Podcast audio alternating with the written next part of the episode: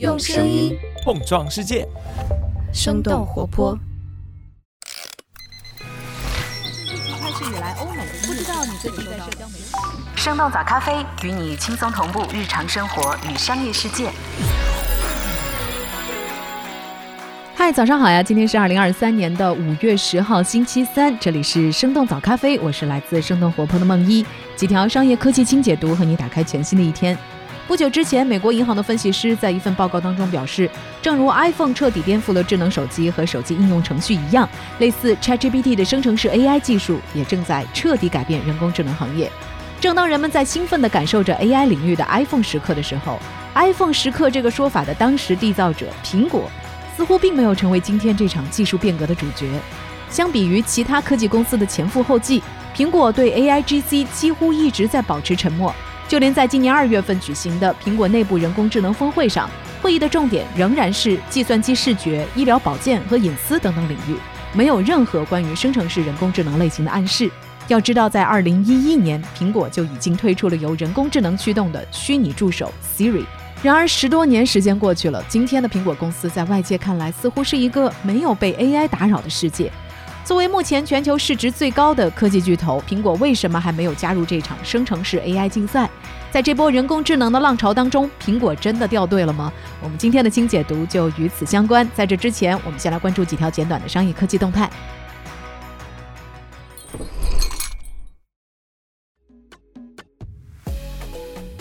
领英职场宣布停止服务，国内仅剩下企业客户服务。五月九号，领英在公众号宣布，领英在中国的本土化求职平台领英职场将会在今年八月九号起正式停止服务。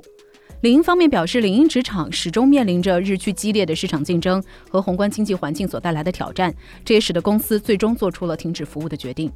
早在二零二一年的十月，领英就关闭了中国区的社交网络功能。这一次，除了关停中国业务，领英还将开始在中国区裁员，包括停止在中国设立产品和工程团队，缩减职能、业务和营销部门的岗位数量。在内部信当中，领英的 CEO 表示，将会把在中国市场的重点放在帮助中国企业在海外的人才招聘和培训上。这也就意味着，领英在中国本土市场已经没有了直接 to C 的业务。百度进军智能手机业务，或将整合人工智能技术。根据彭博商业周刊的报道，百度旗下的小度科技将进入智能手机行业，并且计划在五月下旬推出旗下的首款智能手机产品。这一款产品还将整合百度的人工智能技术。五月八号，小度科技向澎湃新闻也证实了这个消息，并且表示更多的产品信息会在下周公布，并且宣称新产品会是一个全新的品类。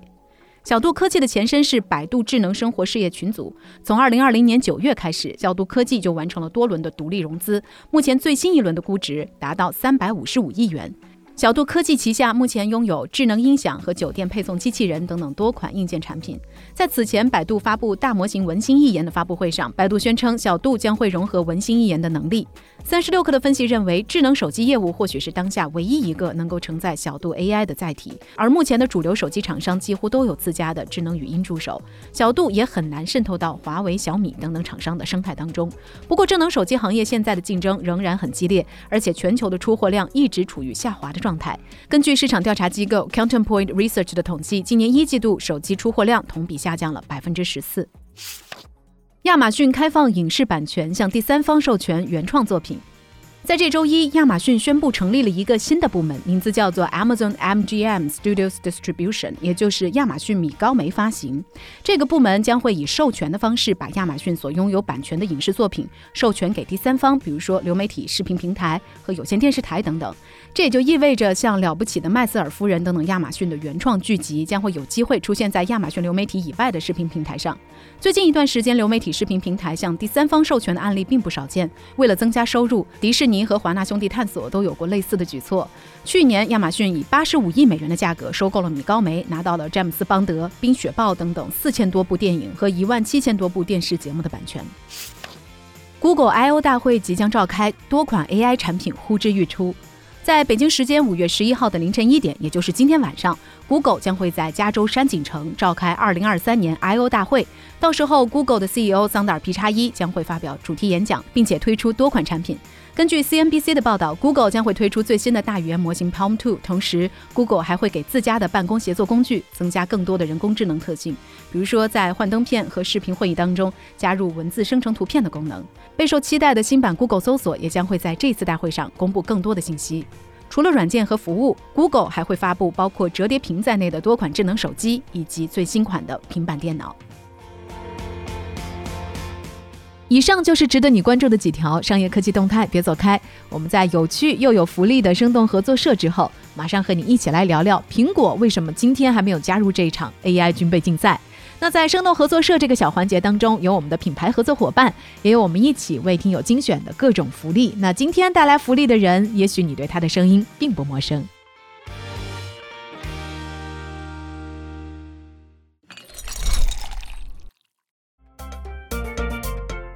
嘿，大家好，我是生动活泼的联合创始人，导演也负责我司的商务。那今天我来早咖啡的生动合作社串门，是想要给大家介绍为播客人打造的 Tizo 通勤耳机。那上个月我回到了北京，每天早上只要天气不错，我都会一边骑着自行车一边听着播客。那当然是我们的早咖啡了。来胡同里面上班，所以一副能够听得清楚、戴着舒服的耳机，对我来说还是挺重要的。我的好朋友任宁，也就是迟早更新的主播，那除了在在忙着他的投资项目之外，最近也创立了一个新的耳机品牌 Tizo 通勤耳机，中文名叫做渊，就是纸鸢的鸢。用任宁自己的话说，就是播客自己人给自己人做的耳机，就算是在喧闹的场合中，也能听清节目里的人声。如果你也会在每天通勤的时间听听节目，推荐你这款播客人的通勤利器，可以在淘宝搜索“通勤耳机”四个字，或者直接在 Tizo T E Z O 的天猫旗舰店找到这款耳机，输入“生动早咖啡”五个字的暗号，下单购买的听友将会有机会获得一个价值一百零九元的小包。那具体的信息可以查看本期节目的 show note 里面的链接。好了，那我就先说到这儿了，下面把时间交还给梦一。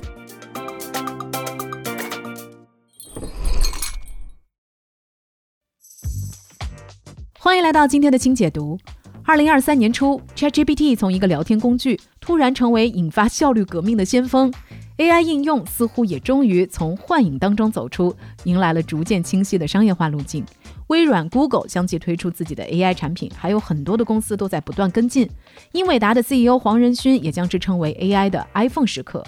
面对今天这波汹涌的人工智能大潮，似乎有一家科技公司并不热心，那就是苹果。虽然他们也计划推出一个类似于 AI 健身教练的产品，但是这个 AI 产品更像是一个借助于算法来制定用户锻炼计划的功能，而不是类似于 ChatGPT 这种引发全新赛道的趋势。可以说，苹果公司在这场生成式 AI 浪潮当中几乎无迹可寻。其实，苹果并非没有 AI。上世纪九十年代，苹果推出了 Newton 平板，当时的触控笔就用到了人工智能技术。十二年前，苹果首次向外界展示了具备语音识别和自然语言处理能力的 Siri，并且随着 iPhone 4S 一同推向了市场。虽然现在看来 Siri 显得有些笨拙，但它的确是市场上最早的主流语音助手之一。另外，苹果在芯片上还加入了神经引擎、QuickType 键盘、iPhone 摄像头、照片应用当中的回忆功能，还有 Apple Watch 的 SOS 等等功能，都在某种程度上应用到了 AI 技术。三年前，数据分析公司 Global Data 的报告显示，在2016到2020年这五年期间，苹果一共收购了25家 AI 公司，在全球收购 AI 公司的数量上排名第一。这些公司涉及面部识别、图片、视频处理、AR、VR 和自动驾驶等等十多项业务。去年，苹果花费了3300万美元，拿下了伦敦一家名字叫做 AI Music 的创业公司，希望通过 AI 技术来根据人体心率变化实时定制音乐。另外，今年二月，苹果又悄悄买下了位于加州的 AI 算法公司 Wave One。事实证明，苹果的 AI 武器库里弹药充足。那为什么在2023年生成式 AI 满天飞的今天，全球最具实力的科技巨头之一苹果会显得如此安静？他们为什么没有推出自己的生成式 AI 产品呢？原因之一，隐私政策的限制。隐私保护是苹果近些年来所遵循的一个公司级战略，在此面前，一切都要让步，绝不妥协。为了实现他们的承诺，苹果也推出了一系列的技术和政策措施，比如隐私差别化和应用追踪透明化技术。另外，他们也不会未经许可的将你的数据传输到云端，或者是用于其他的商业用途。这种承诺确实为他们赢得了信任，也成为了苹果对抗其他竞争对手的有力武器之一。但这也严重阻碍了苹果推出自己的生成式人工智能产品。生成式 AI 技术的训练和优化需要大量的计算资源和存储数据，而这些数据通常是需要在云端进行处理的。那这样一来，就增加了数据隐私泄露的风险。那相比于其他科技公司来说，苹果就需要更加谨慎地考虑如何在不侵犯用户隐私的前提下，获取足够的数据来进行训练。为了解决这个问题，苹果采取了一种叫做联邦学习的技术。这种技术让苹果可以直接在你的 iPhone 或者是 iPad 设备上来进行数据处理，而不需要将你的数据发送到云端。虽然这种方法和苹果强调用户隐私的价值观相一致，但是也导致苹果只能在分布式的环境当中来进行模型训练。这不仅意味着苹果的数据规模相对比较小，还会增加模型训练的复杂性，从而对生成式 AI 产品的训练效率和性能产生影响。那相比之下，收集分析用户数据，改善产品算法模型，对于其他的公司来说是一件很常规的事情。由于能够访问大规模的中央数据集来进行训练，这就使得其他公司的生成式 AI 模型比苹果更加强大和精确。原因之二，将 AI 作为支持技术的战略方向。投资银行 D.A. Davison 的分析师认为，苹果的集中组织架构和设计师主导的文化，使他们的工作模式主要围绕产品开发构建；而创建可以快速进入市场的大规模在线服务，则更适合 Google 那样更加分散的组织结构和工程驱动的文化。所以，作为一家硬件公司，苹果公司更加倾向于将 AI 视作是一项支持技术，部署在幕后。藏在苹果产品的各种功能里，从而使苹果的设备和应用程序更好的工作。比如说，你按下快门，苹果会一连拍下多张照片，再根据相应的模型算法，利用图像识别挑选一张效果最好的作为最终成像。又或者，Apple Pencil 在 iPad 上书写的时候，是能够媲美真实的纸笔体验的。这其中就用到了笔触追踪和手掌识别技术。甚至在当下的 iOS 当中也支持口罩解锁，仅用半张脸就完成了与之前相同的安全等级。那这些功能的方方面面都有苹果的神经引擎的参与。来自福布斯杂志的评论文章认为，与其推出苹果版本的 ChatGPT。对于当下的苹果来说，如何把生成式 AI 嵌入到自己的生态系统中显得更为重要。目前来看，最有可能的是把大语言模型嫁接到年久失修的 Siri 上，让它变成一个 Smart Siri，进而带来一种全新的人机交互形式。只是现在看来，让 Siri 重获新生并不简单，这几乎需要重构 Siri 整个数据库，耗费巨大的资源，重新与硬件系统相对接，甚至还需要重组团队。但从苹果对 AI 的一贯态度来看，他们仍然需要等待一个更合适的时机和切入点。这个时机可能是生成式 AI 成本大幅度降低的时刻，或者说是从一个更小的功能来入手，利用 AIGC 来提供用户的体验。